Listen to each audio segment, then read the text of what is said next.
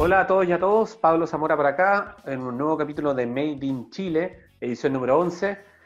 Eh, como veníamos conversando anteriormente, hemos tratado de hacer un recorrido eh, eh, tratando de entrevistar gente que, que está metido en diferentes partes del eslabón de la cadena de innovación científica, ¿verdad? Partimos hablando con Oscar Cerda, después seguimos hablando con Daniel Hurtado y Bader Johnson de la Universidad Católica, que estaban tratando de desarrollar investigación aplicada, el primero de investigación fundamental, absolutamente trascendental, que va a permitir descubrimiento eh, en el área de la biomedicina y que está facilitando el entendimiento de, la, de, la, de, la, fisiología celular de una manera muy, muy importante.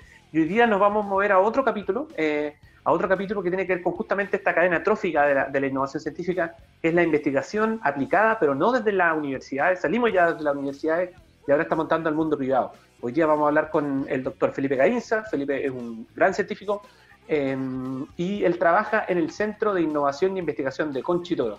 Así que partimos esta, esta sesión eh, teniendo un poco de los clutch y después nos vamos a la conversación con Felipe y que yo le llamo el psiconauta del inconsciente. Hola, ¿qué tal todos? Bueno, después de ese tema de clutch, eh, hoy día, como yo les decía anteriormente, estamos adentrándonos en el mundo hermoso y desconocido de la investigación dentro del, aparato privado, algo que en Chile, esto, bajo todas las luces, reconocido, no ocurre con tanta frecuencia, entonces esto es como hablar con un par de dinosaurios anacletos, los que están tratando de desarrollar investigación dentro, dentro de la industria. Y como le adelantamos, hoy día tengo una conversación interesante, probablemente algo difusional, pero interesante, con el doctor Felipe Gainza.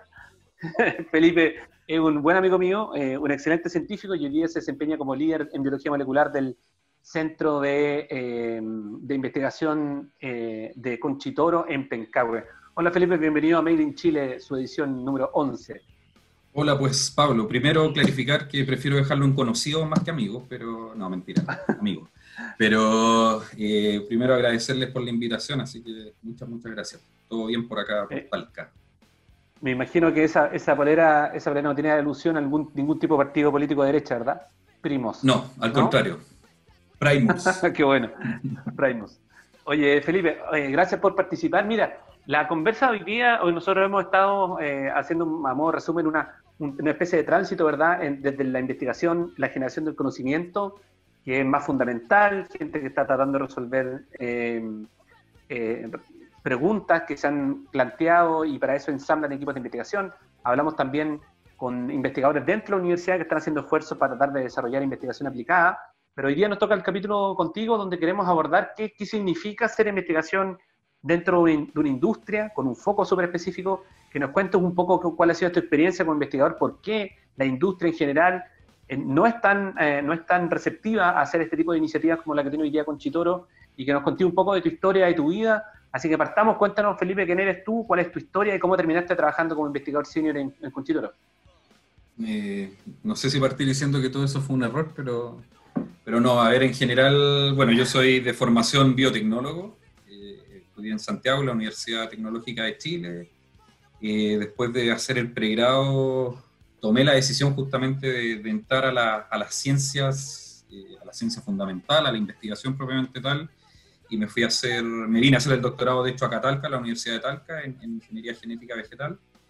Y después del doctorado, eh, el año 2010 hasta principios del 2012, coincidimos con, contigo justamente en, en, California, en la Universidad de California, haciendo el, el postdoctorado, donde nos tocó compartir laboratorio y trabajar juntos. Y después, bueno, me vine acá a Chile, eh, estuve trabajando un par de años, o sea, no varios años, cuatro años a cargo de un programa de mejoramiento genético en uno de los centros regionales del CONICIT, justamente, el Centro de Estudio Avanzado en Fruticultura, en la sexta región. Eh, y ya desde el 2016, digamos, se, se, dio esta oportunidad, digamos, y esta decisión de, de, de moverme al, al, sector privado, ¿cierto? Donde estoy hasta ahora en, en, el Centro de Investigación de Conchitoro, haciendo varias cosas que podemos detallar en, dentro de la entrevista. ¿Por, por, qué, ¿Por, qué, Felipe, tú crees que no hay, no hay, más, no hay más compañías que tomen la iniciativa que tomó Conchitoro para poder establecer o un centro de investigación o contratar gente con con perfiles académicos un poco más específicos para poder correr los negocios. Yo creo que una... Eh, creo que en el caso particular de, de, Chile hay un tema de que falta un poco atreverse, ¿cierto? Yo creo que en Chile están todas las condiciones de desarrollo tecnológico y de recurso humano avanzado como para poder meterse y dar el salto, ¿cierto?, que, necesita Chile para, hacer investigación, pero todavía hay mucha reticencia, todavía hay mucho miedo. Eh, sin duda que, hacer investigación no, es barato, ¿cierto? Y, dentro de esa perspectiva, si tú consideras en el sector privado hoy día en Chile, son, son dos grandes centros que, desde el sector privado que, funcionan full. Uno es el, Centro de Investigación de Conchitoro, muy enfocado en viticultura, por supuesto, y el otro es el Centro de, de Bioforest, ¿cierto?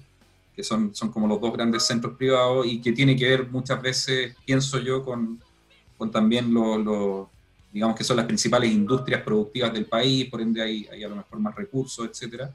Pero independiente de eso, creo que, que, falta un poco atreverse un poco más, ¿cierto? Y, también, y que yo creo que los dos tenemos el mismo diagnóstico probablemente, de que falta inversión del Estado, por supuesto, en, hacerse cargo de la investigación en, el país. Hoy día con un 0,3%, casi que no alcanza a ser 0,4%, eh, es algo que, cuesta hacer investigación en Chile, la verdad.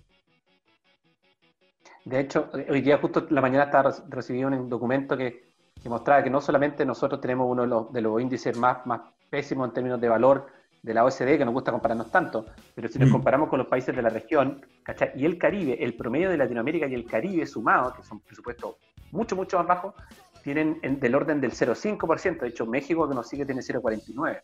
Entonces nosotros no, no, no, solamente estamos mal comparados en términos presupuestarios del porcentual de la inversión, ¿verdad? Con, con los países ricos, primermundistas, sino tampoco estamos con los que no nos queremos comprar nunca, que son los países del Caribe. De hecho, Trinidad y Tobago tiene un mejor índice de inversión en I+D que lo que tiene Chile. Em, entonces, en esa perspectiva, tú, tú, tú, Felipe, cuéntanos un poco lo, que hace, lo que hace el centro, así de una manera muy, muy resumida, mm. por qué termina contratando un biólogo molecular vegetal em, a poder liderar un área de desarrollo. ¿Por qué tomaron esa decisión esquizofrénica de sumarte en, en el equipo? Primero, yo creo porque no me conocían personalmente, pero eh, En general, a ver, Conchitoro está desde, hace muchos años dentro de su modelo de, negocios, un poco el, su forma de trabajar el tema de la innovación, es un pilar fundamental en la compañía. Y, bajo ese concepto, digamos, y la importancia que tiene, que tiene la compañía en el rubro y en el, en el mundo en general de la industria vitivinícola, el año 2014 decide montar este centro de investigación eh, pensando no solo en solucionar los problemas propios de la compañía, sino que aportar al, conocimiento y el desarrollo de la industria. Y, básicamente, para hacer el cuento corto, el centro de investigación hoy día tiene cinco grandes líneas de trabajo. Eh, la primera, digamos, que, que, la estoy liderando yo, que tiene que ver con el fortalecer el material vegetal, todo lo que tiene que ver con eh, la materia prima que, con la que trabaja Conchitoro para producir sus vinos, ¿cierto? Que, es la planta de la vid, donde Conchitoro produce además sus propias plantas, por lo tanto, este programa está enfocado en mejorar toda la cadena, digamos, desde el vivero, digamos, hasta, hasta el campo, digamos, eh, eh, muy enfocado en, en, en hacer que las plantas sean más resistentes, ¿cierto? Que sean de mejor calidad, que duren más tiempo y, muy enfocado también en utilizar las últimas tecnologías. Y ahí es donde surge, digamos, la necesidad de, de la biología molecular y la biotecnología como una herramienta fundamental para poder hacer que, que, estas plantas mejoren su performance, digamos, su productividad, su calidad, digamos, y dentro del marco de la sustentabilidad, por supuesto. Después tenía un segundo. Ya se, acabó, se acabó el Esa es una de cinco. No, lo lograste. No resumen, esa es una de cinco. y, no la otra la nombro más, más cortito porque no es la donde estoy yo. Dale. No. bueno, la segunda es la de recursos hídricos y, cambio climático, que está muy enfocado en fisiología vegetal y muy enfocado en, justamente hacer del agua, eh, eh, cómo aprovechamos mejor los escasos recursos hídricos que, se presentan, digamos, con el cambio climático. Eh, cómo y cuándo regar, ¿cierto? Básicamente esa es la gran pregunta. Y después está el tercer programa estratégico que tiene que ver con calidad de uvas y vinos, ¿cierto? que es, obvio el objetivo que tiene, que es mejorar y desarrollar parámetros objetivos de, de, calidad, ciertos modelos asociados a, la calidad de los vinos, utilizando química analítica avanzada, etcétera, y comparando eso con las capacidades que tiene el enólogo, digamos, de caracterizar estos, estos mismos vinos y las uvas. Eh, después está industria vitícola inteligente, que básicamente es el área de procesos, ¿cierto? Entender eh, cómo mejorar los procesos fermentativos, los procesos que llevan a la elaboración del vino, cómo eh, tener esta transformación digital dentro de la compañía, ¿cierto? remote sensing y todas esas tecnologías que, están enfocadas en, hacer, en modernizar a la industria vitícola, ¿cierto? está el programa de consumidores, ¿cierto? de que, es un poco de desarrollo de nuevos productos y, ciencias del consumidor, que está enfocado, digamos, por ejemplo, ellos son los que han desarrollado uno de los productos más tangibles del Centro de Investigación en los últimos años, que participaron en el desarrollo del vino del diablo, ¿cierto? que ha tenido un impacto enorme en el mercado, enfocado en un nicho muy particular, en los millennials, ¿cierto? que son eh, un nicho, digamos, un, grupo dentro del mercado que habitualmente no consumía vinos y hoy día eh, estos vinos están enfocados en, en romper esos esquemas del vino tradicional y eso nació en parte dentro de ese programa, ¿cierto? De consumidor y nuevos productos. Y el último, digamos, que es el de, que nació recientemente el año pasado, que es de circularidad y, sustentabilidad, donde está básicamente enfocado en el concepto de viticultura circular, ¿cierto? Desde mejorar tecnologías de compostaje hasta entender los microorganismos del suelo, etcétera, ¿cierto? Bueno, doy gracias que, de que Conchitoro no tiene 30 líneas de investigación, si no, no tendríamos programa para poder hacer preguntas. Así que se, se, aprecia, se aprecia, la, diversidad. Oye, Felipe, ¿eres, mm. feliz como científico? Sí, sí. ¿Te gustaría, ¿te gustaría estar en otra parte que no sea Conchito? Asume que esta pregunta no la están escuchando tus jefes. Sí, me gustaría no estar hablando contigo, básicamente, pero. pero... No, eso no ocurre. eso no ocurre. Pero eh, no, me siento súper bien, súper cómodo. La verdad que, que, fue una muy buena decisión, no solo en lo profesional, sino que también en lo personal eh, eh, moverme a esto, digamos, siento muy en, mi interior que estoy haciendo lo que me gusta, digamos, lo que me gusta hacer. Así que, no, me siento súper bien en, la posición que cuando, cuando, tú miráis, cuando tú miráis el, eh, la línea que estáis liderando, Felipe, ¿tú crees ese fortalecimiento de la, del, del, del material vegetal? ¿Cuándo, claro, cuando, cuando tú, cuando alguien que está fuera de la compañía, que no es científico, podría decir, mira, el objetivo que, Felipe tenía que desarrollar se cumplió. ¿Cuáles son esos parámetros que le permiten a la, industria básicamente validar que la inversión en un centro de alta tecnología como el centro que tiene usted en Conchitoro da, dividendo y le permite a la compañía avanzar más? ¿Cuándo son ¿Cuál es el hito que está detrás de eso? Bueno, nosotros, nosotros dentro de lo que hemos hecho en, en ese programa ya hemos cumplido varios hitos que han sido muy de, muy, de mucha retribución, de mucha aplicabilidad a la compañía.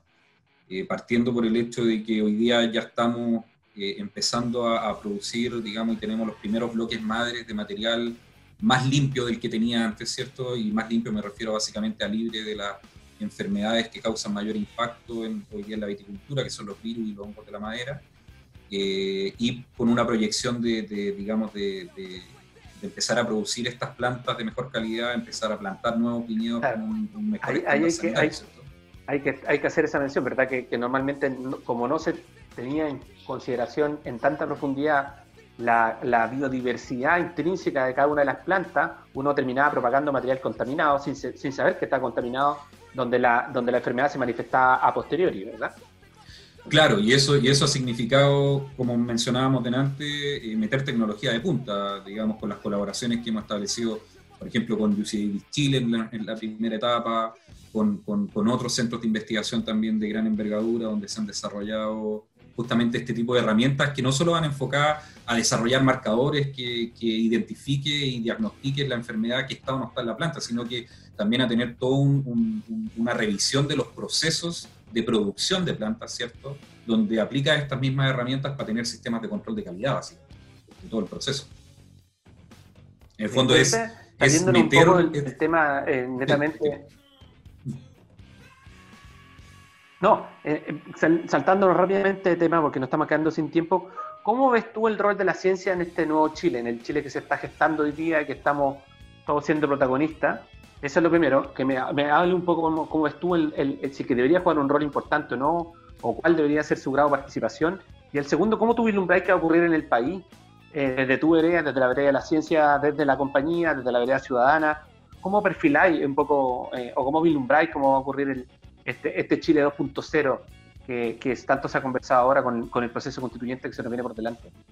Eh, a ver, lo primero es que yo soy un, fiel convencido de que, de que, la ciencia tiene que ser transversal en un, en un, país, ¿cierto? Tiene que ser un pilar fundamental porque te permite justamente eh, aumentar la capacidad de conocimiento, ¿cierto? Mejorar el conocimiento, solucionar los problemas no solo de, las industrias, sino que de la gente en general, mejor salud, mejor educación, eh, mejor comunicación y todo eso requiere ciencia, ¿cierto? Ya sea ciencia aplicada, ciencia exacta o ciencias sociales, lo que sea, pero requiere ciencia. Y básicamente lo que yo veo hoy día que es fundamental, o sea, si nosotros no, no ponemos como dentro de los primeros lugares a la ciencia en nuestro país, nos vamos a quedar repasados como ya nos hemos ido quedando en muchos aspectos por lo mismo, ¿cierto? Con la falta de inversión en ciencia. Entonces, eh, a mí me gustaría, la verdad, que hubiese un cambio radical en la política de, ciencia y tecnología en el país, eh, eh, donde pasara a ser, digamos, un, eje fundamental, donde más industria, donde más empresas, digamos, apuesten a hacer investigación y desarrollo,